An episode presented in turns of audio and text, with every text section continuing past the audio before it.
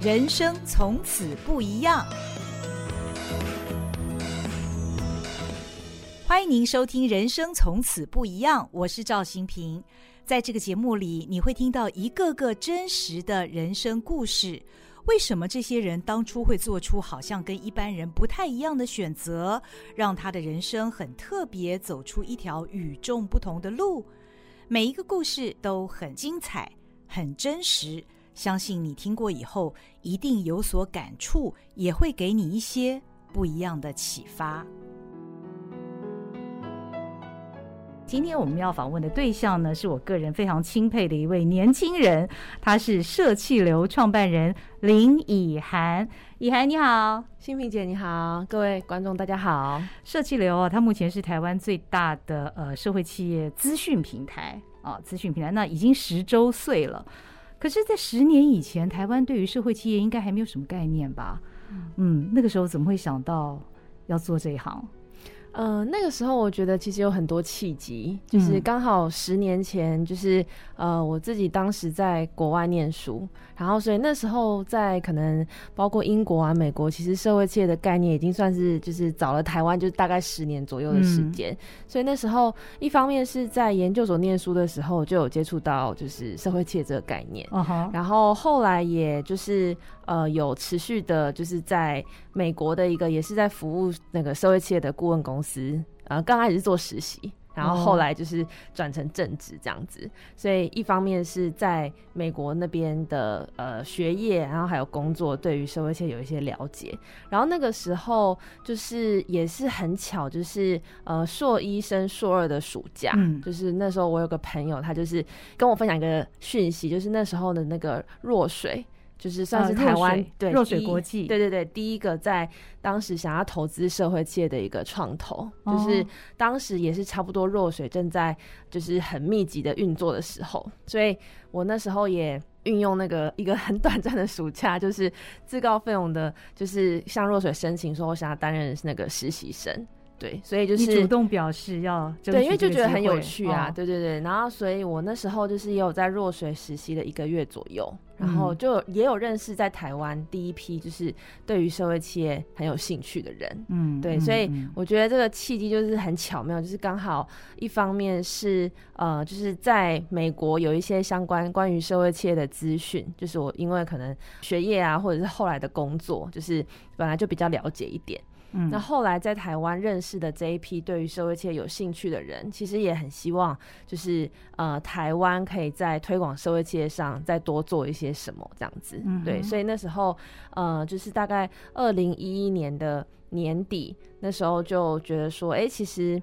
也许可以先从一个呃，刚开始想是部落格啊，不过后来就觉得部落格的那个。呈现方式比较有限一点，因为那时候也是想要做一个地图，就是让大家可以去查找那个台湾的社会企业这样子，所以后来就想说，那不如就是架一个网站，然后把不管是在工作上看到的这些国外关于社会企业的资讯啊，或者是在台湾认识的这些呃，真的是很有社会企业家精神的这些组织或者是团体，就是都放在网站上介绍给大家。嗯，所以有一点是就是。一个因缘机会，但是又觉得好像是各方机会的一个汇聚啊，就是大概在二零一一年底左右，然后那时候也的确有很多的好朋友想要一起做，嗯、所以就花了大概三四个月的时间，然后二零一二年的二月就把这个网站做出来，然后正式的上线这样子。嗯嗯，很多事情我们回想过去，我们都觉得是因缘际会哦。不过一定是你心里面有一股热情，想要做这件事情。你是一个喜欢。改变现状的人吗？想要让这个社会更好，是吗？我我这样推想，因为从事社会企业就是希望用盈利的方式来帮助社会嘛。嗯，那你你是这样的人吗？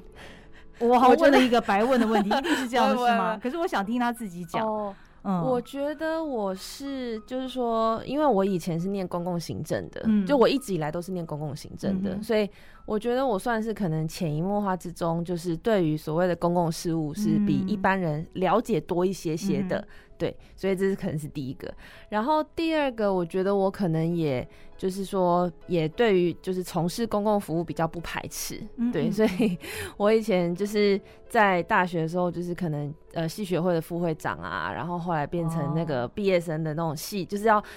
处理很多打杂事情的那个 毕业生的系 系代表，对，然后我去美国念研究所的时候，也是台湾学生会的副会长，就是一直一路以来都是这个，从 就是这种公共事务，对对对，就就觉得好像好像也就是就是也不会太排斥这样，嗯，然后但我觉得比起就是可能很有理想，我我很喜欢就是动手做，对，就是我喜欢把东西从零到一做出来，一直到现在，就是其实社球这十年来就是呃就是。中间也有很多可能推出新的产品服务，这个都是我每一次都觉得很就很兴奋的时候，就是真的从有一个构想，然后到一路就是可能开始做研究、做企划，然后执行，然后最后就是看到它顺利的产生这样子。嗯嗯嗯，所以我觉得可能做社企游也是有就是回应了，就是我喜欢动手做，然后跟就是整个整个社企游需要的能力来说。我也都还蛮喜欢的，就是第一个就是可能包括一些呃文字的编辑跟翻译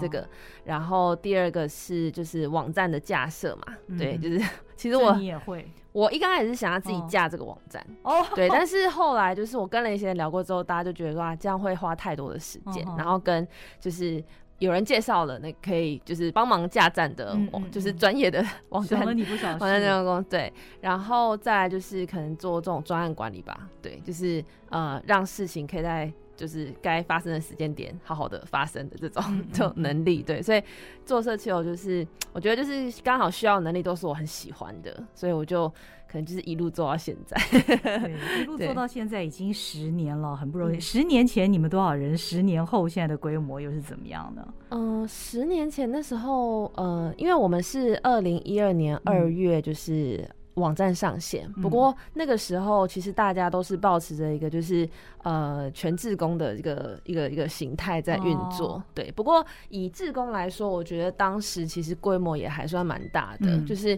我们在志工时期，我们有六个就是比较核心的核心的算是志工吧。嗯、那我们这六个就是会讨论一些比较大的决策啊，比如说要不要办活动啊，嗯、或者是说我们这个经营社群的频次应该要怎么样这样子，嗯、所以这。大概是六位，那再来其实就很多了。我们在最多的时候，大概有到也许八九十位志工跟我们一起协作。Oh. 对，那但是因为其实呃，志工他就是有个特性，就是说基本上呃，他不会是一个也许每天然后都要花大量的时间 投入的一个，对对对，所以很多人都很惊讶说，哎、欸，为什么会有这么多职工？其实就是因为呃，职工会分组，嗯，就是他可能会分成是做活动的、经营粉丝团的。编辑文章的，就是因为整个社球基本上就是要有内容持续的产出，然后要推播给社群，然后可能还要办一些活动这样子。对，所以在在志工阶段，其实嗯，就是以这个认接触过的志工来说，真的大概有超过一百位，因为大家就是来来来来去去这样子。嗯，那我们大概是在二零一三年的。九月就是决定要成立公司，对，所以成立公司一刚开始就是我们当时这六位志工里面有三位，就包括我跟另外两位，一个是。我大学同学，一个是我在若水认识的实习生，就是我们三个就是算是就是都离开之前的工作，然后全职的投入。对，那另外就可能还有三位，就是可能邀请这个当时需要的职能的这个志工加入，这样。所以刚开始的规模应该就是呃五六人左右，个位数。对对对，个位数。嗯、那到现在员工其实也还是。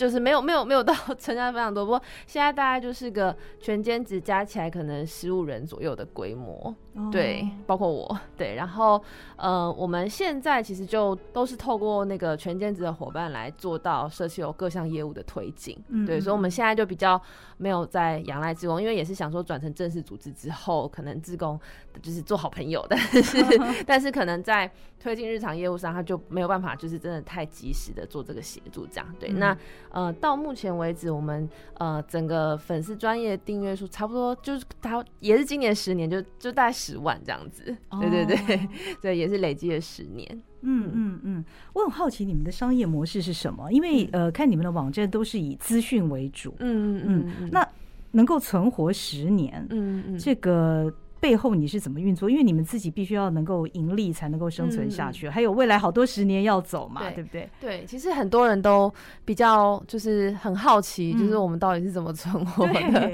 对对对，其实我们就是呃早年的时候比较有就是面向公民。就是一般大众办的实体的活动，嗯，对，像我们大概前六年，我们就是都有办，每一年就是有有办一个周年论坛，是千人的活动，嗯、那这个是收费的，所以其实早年我们是有一些就是向民众收费的这种，就是对实体的教育训练活动。嗯、不过我们一直以来的商业模式其实都是呃，就是企业的这个合作案，嗯，对。那为什么企业会想要找我们合作呢？其实大概有几个原因，嗯、对，第一个就是说，呃，社气流的这个。媒体网站其实对他们来说，如果今天这个他们的品牌有一些想要倡议的社会议题，嗯，那对他们来说，其实当然他们在这个呃寻找倡议的伙伴上会是一个综合的考量，嗯，比如说他们可能会呃去寻找一些综合性的这个媒体。比如说，可能是杂志，可能是报纸，这些都都都可以。但是在现在的网络时代，通常他们也会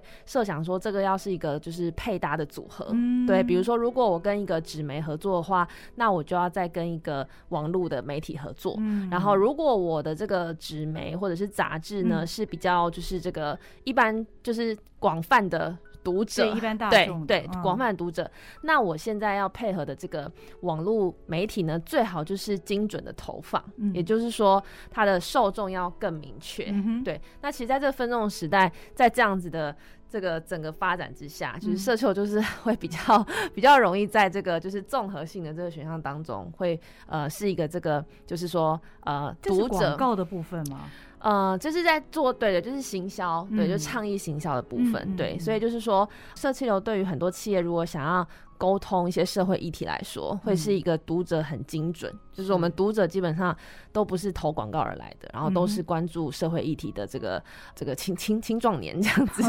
对对对，所以就是呃，我觉得对企业来说，第一个是让他找到对的人去做这个呃社会议题的对行销跟沟通，哦、对，那所以这个是偏就是倡议行销端的部分，嗯、那这个部分其实就跟一般大家所想象的，就是媒体跟企业的合作，嗯、比如说广广。告行销案的合作就其实还蛮类似的，嗯、哼对。那另外一块其实是呃，就是偏这个育成类的，嗯、对，就是我们早年其实一直到现在都有，就是我们有自己有一个自有的育成计划，嗯、就是希望可以呃支持那个刚起步的社会企业站稳脚步这样子。对，那呃这个育成计划其实它就是说，当然是我们自发性的觉得说，哎、欸，其实这个呃生态圈有这个需求，所以我们就呃希望可以有这样的计划，所以。早年就比较像是企业半赞助的形式，哦、就是他会呃希望可以赞助这个计划。嗯、对，那通常背后有几个，第一个就是说他们对于支持就是青年创业，嗯，就是可能是有兴趣的，对，嗯、或是说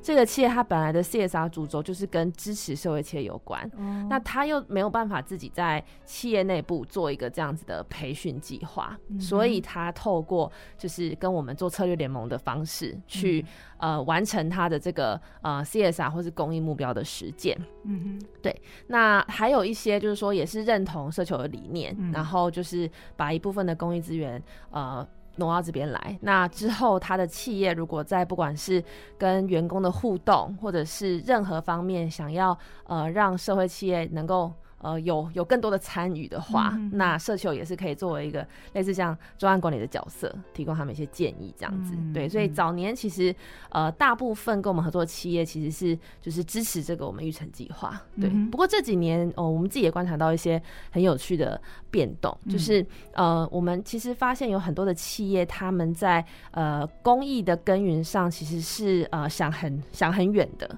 对，所以很多的企业，它其实呃，通常可能有一些奖助金的设立，对，比如说像可能这个奖助金可能是支持科技创生的。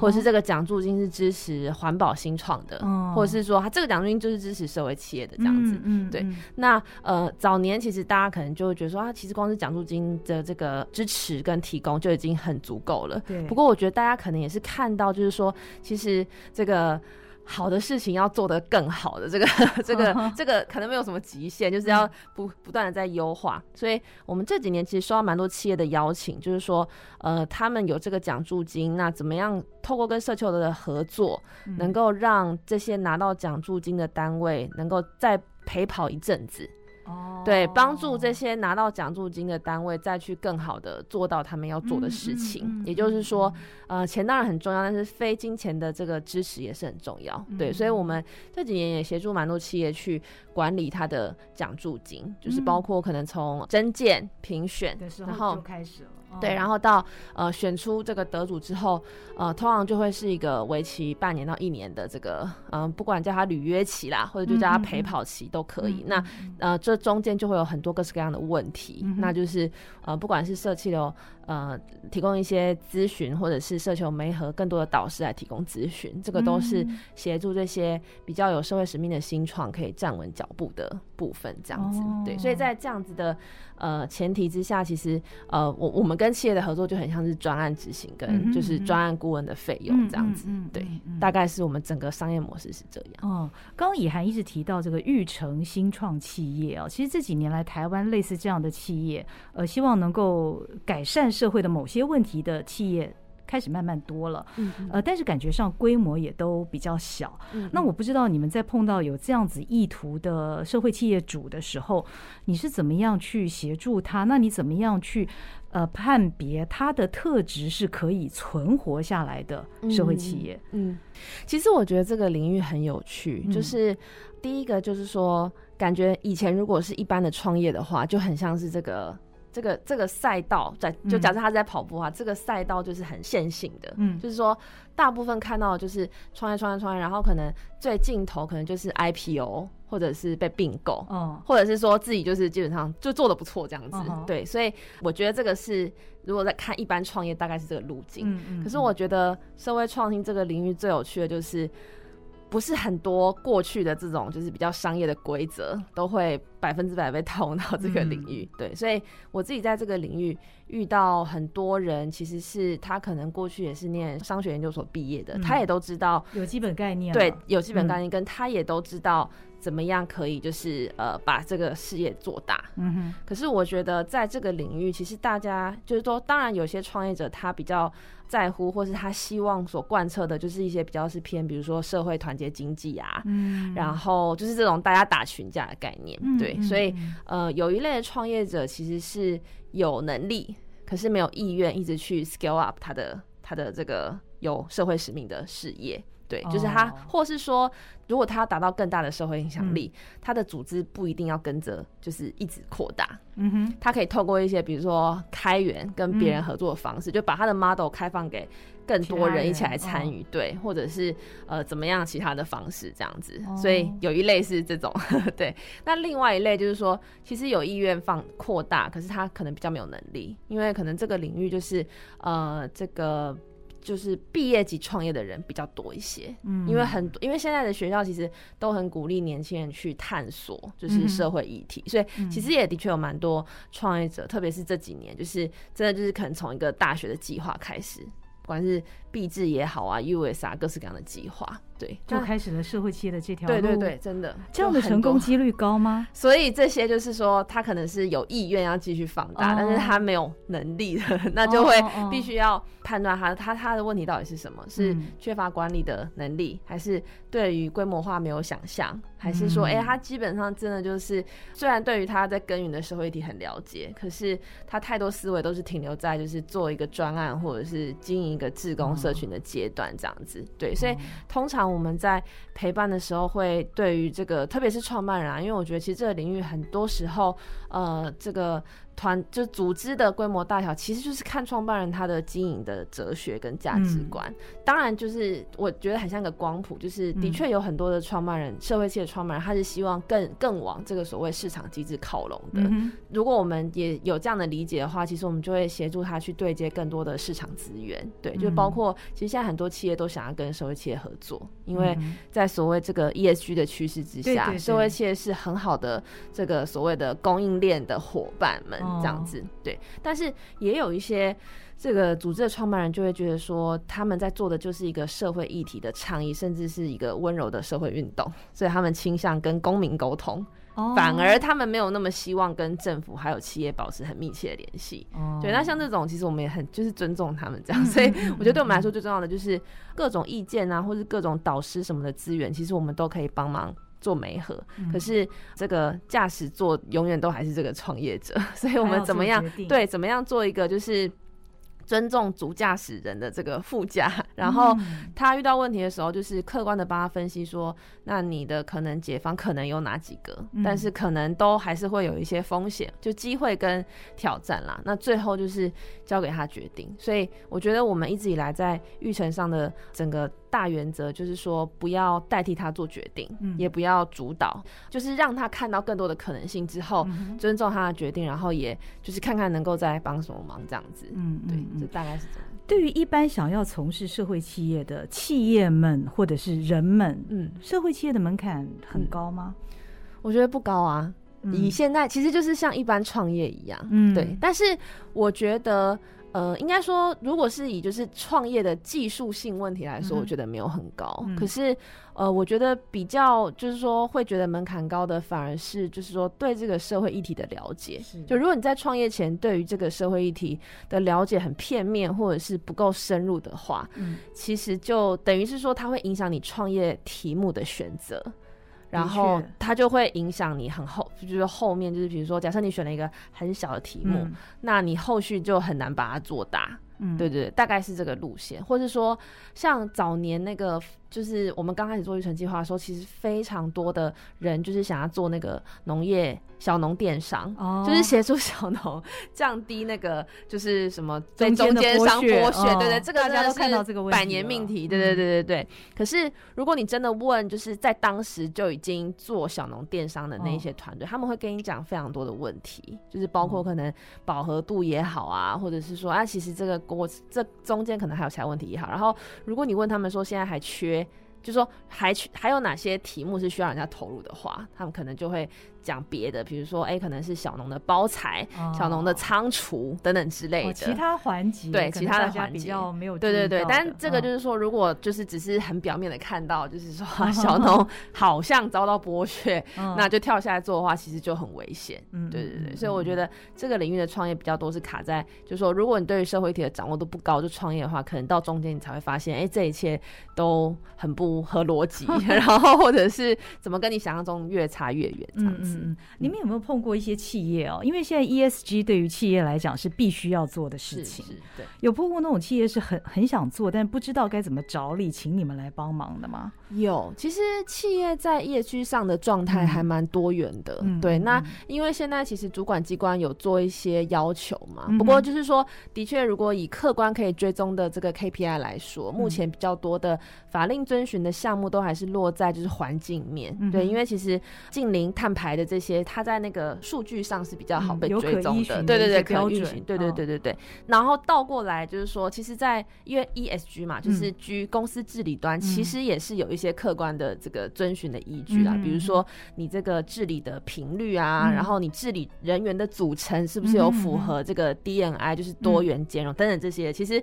这个都是法令本来就提供了很多框架这样子。那我觉得 S 就是所谓这个 social 这一块，反而是最需要创意，可是也最看得出就是就是不同差异化的地方，这样。不过也是因为它没有一个就是统一的标准啦，然后再来就是说在衡量上面，其实也是大家各说各话，因为就是这个基本上这个衡量社会影响力并没有一个就是很通用的一个，就是大家都可以一体适用的。那个想象很宽广，对，想象很宽广，所以的确就是有很多企业，它可能对于一些议题是想要投入，可是他可能第一是企业内人员。他没有办法有投入太多的心思去研究这个议题。那、嗯、第二就是说，研究的是这个议题之后，到底要怎么去，不管是要做倡议也好，或者是要培养更多这个议题里面的这个创业者也好，就是对于说怎么再去耕耘这个议题的策略，嗯、可能也不是非常的，就是没有没有办法有太多心力做这件事情。这样，通常这时候可能社区就可以提供一些协助，对对，帮他们聚焦，嗯嗯，帮他他们聚焦，跟他们做一些讨论，这样子、嗯嗯。另外，我也看到你们的一个业务是协助社会企业寻找人才，甚至于培育人才。嗯，但是大家普遍的问题可能是说到社会企业这样的。组织去是任职的话，是不是薪水都相对很少？嗯嗯，其实我觉得就是可能早年就是可能社企流刚刚成立的时候，的确就是说普遍来说，社会企业它的这个提供的薪薪资待遇，就是普遍来说真的就是。差差了一截，嗯，对，甚至差到一半，也许都有这样。嗯。但是我觉得这几年，一方面是呃，整个社会企业的家数变得很多，嗯那再来就是说，社会企业它其实是一个光谱嘛，嗯，就是有很很偏向这个所谓这个呃市场机制的。嗯。那当然也有就是说，因为它中间可能有一些这个呃社服或是教育的性质，嗯，所以它比较偏向 NPO 的这样。嗯。对。那我自己觉得，其实以这个呃，目前我看到的社会企业来说，其实大家也都意识到，就是要找寻好的人才，嗯、就是薪资是要向市场对标的，嗯、对，所以不敢帮所有的社会企业讲话，但是我觉得至少是我们比较认识有往来的社会企业，我觉得在薪资的对标上，应该都有到也许 PR 八五到就是九十，就是说同这个职位跟比如说他可能是一个行销或是一个专案经理，那、嗯、他在跟市场对标的时候，应该都。没有到差太多这样子，嗯、对、嗯，所以我自己觉得可能一个是要看产业跟这个就是不同的职位这样，嗯、然后二来是的确现阶段来说，其实社会企业在薪资的结构上也有蛮多的往市场看齐的方向这样子。嗯嗯嗯，其实嗯、呃，在这个领域里面，你算是打前锋嘛。从刚刚你谈的，包括呃育成啊，包括跟企业合作、寻找人才等等，我相信从这些实际上的个案，你们自己得到非常非常多的养分。所以你会怎么来形容十年前的台湾跟现在台湾对于社会企业的认知跟投入？嗯。我觉得十年前大家对社会企业就是不认识，嗯、但是认同、嗯。对，其实我们就是这十年来陆陆续续有做了几次的民调，就是调查，就是民众对于社会企业的认知。嗯，那比较早以前的数据就是都是说，哎、欸。大家那个就是问他说，你有没有听过社会企业？大概就是只有可能不到两成的人有听过这样子，对。但是当就是你跟他解释说什么是社会企业之后，你问他会不会支持，他就跟你说会。对，所以早年大概是这个样子，理所当然的会。对对对，就是但可能不知道他实际上不知道是什么。对对对，就是可能对于社会企业的定义来说很混淆，就是也搞不清楚 NPO 跟社会企业的差别这样子。对，那我觉得这几年其实第一个当然。就是说，整个社会企业的认知度是有提升的。嗯。就是最后一次在做这个民调的时候，就有显示说，哎、欸，其实已经从就是不到二十趴的人，到现在就是大概三十三趴，就是每三个人就一个人是认识社会企业的。嗯。对，所以感觉已经不需要像以前早年，就是我们在看那个新闻的时候，嗯，就是很多人会把社会企业跟企业社会责任搞错。对，甚至连对，就是物质的比例非常高。哦、对，然后再来就是早年的那个新闻媒体都要花很多篇幅来解释 CSR，、哦、就是后面一定要有个括号写企业社会责任，逗号意志什么什么什么什么这样。哦、对、哦，那这两三年其实都不需要再做，就是说 ESG、CSR 这些，就是真的就是会以一个。专有，而且假设大家都知道的一个状态出现在这上面，这样、嗯。那社会企业也是，以前都还要有个特别的注记在解释，现在都没有这样。所以我觉得第一个是。在大家共同努力之下，其实对于社会企业的认知度是有提升的。这样、嗯，不过我觉得现在就面临第二个考验、嗯，就是说，呃，社会企业在面临市场的时候怎么样？不管是面临个人消费者、嗯，个人消费者就是可能他的这个产品的品质跟服务要能够经得起考验、嗯，对。那甚至让个人消费者觉得说，哎、欸，他其实是用一样的产一样的价格买到一样品质的产品跟服务，嗯、可是还多。多溢出了这个社会影响力的这个这个部分、嗯，对对对，其实我觉得个人消费者是这样。那对于企业来说的话，就是说，哎、欸，我也很认同社会企业的理念啊、嗯。那我的企业可以怎么样跟社会企业有更好的结合？嗯，对，或是说，假设我今天呃，我真的就是在生产过程中有一些废弃物，那我想要跟一些做循环经济的社会企业结合的话，嗯、这些社会企业是不是真的有能力可以来展开这样的合作？就是我觉得这个是，就是说在认知度打开之后，下一阶段真的就是呃这个业务上的挑战啦，就是怎么样拿下更多的订单这件事情。对，因为如果说这个社会企业的产品跟服务都只能一直停留在一些小众的管道的话，嗯、其实对于就是他们想要扩大社会影响力也是。非常有限的，嗯、对。那透过就是说，不管是跟这个主流的通路合作，或者是说真的就是假设他是以跟企业作为他主要的这个客户来源，他也可以拿下更多呃企业的合作的话，真的就是也对于他们要扩大他们自己想要创造的影响力，嗯、或是想要解决的社会问题是有帮助的。这样，嗯、对。不过这就是一个考考验。嗯嗯。那已经走过十年了。下一个十年，我看到社气流的目标是永续力。嗯，嗯，那如何去落实这个所谓的永续力，不会让它落于空泛？嗯嗯，对，其实呃，我们社气流，因为我们是一个资讯平台嘛，嗯、那以倡议的主题来说，其实也很跟着时代的变化。嗯、像社气流一刚开始成立，其实大概前三年，我们就是都只分享社会企业的资讯，嗯、因为那时候就很集中火力，希望说让大家知道社会企业是对对，社会企业是什么 这样，所以就整个沟通的策略就是完全集中在这边。嗯、那后来其实就有渐渐意识到，就是说，哎、欸，其实社会企业它毕竟是一个，就是说要以创业为就是这个主要行为的一些事情，是但是其实也有很多现在就是比较放再拉大点叫社会创新啦，嗯、就是说可能有一些不管在公部门、私部门、非营利组织，它的一些创新的精神或是作为，嗯、其实也很值得参考。嗯、所以我们后就是大概三四年。前又开始改，也也不能算改变，就是稍微拉拉大这个视角，所以我们就是现在网站上也有很多这个社会创新的一些策略。嗯、那呃，到了这两三年呢，我觉得其实是因为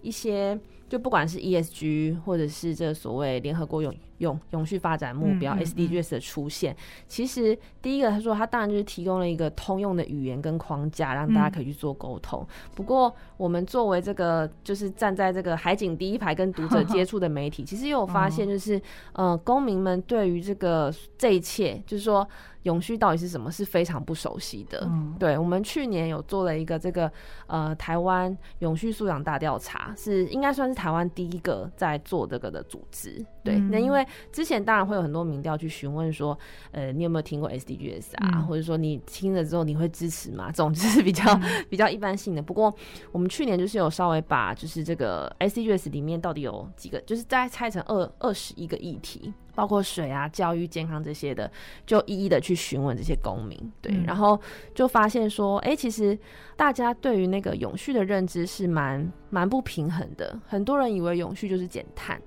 然后他们也并不知道所谓的教育不平等。所谓的这个呃政治的参与啊，然后健康啊，然后这些其实也都是永续的一环。嗯、就是大家对于永续的概念其实很比较，就是说可能就真的是就是减减碳啊，然后零、嗯、就是就是 零废弃的这种路线这样。那所以我们其实就一直在思考说，哎，对我们过去提倡了这么多，不管是社会企业或社会创新的案例，呃，我们也是时候应该要可以把它变成是说，哎，就是。让更多的公民知道，说其实社会创新跟社会企业就是促进永续发展的一股很重要而且关键的力量，这样子。嗯、对，嗯、那所以呃，我觉得对我们来说，其实是视角会再拉大一些，嗯、就是也更聚焦在永续，对，更聚如何对对对，对，永续是什么，以及我们可以如何永续。对，就是把社会企业跟社会创新变成一个工具。嗯，就是说达到永续目标的工具，希望可以大家可以来多了解这样子，嗯、对，所以呃，这也是为什么我们就是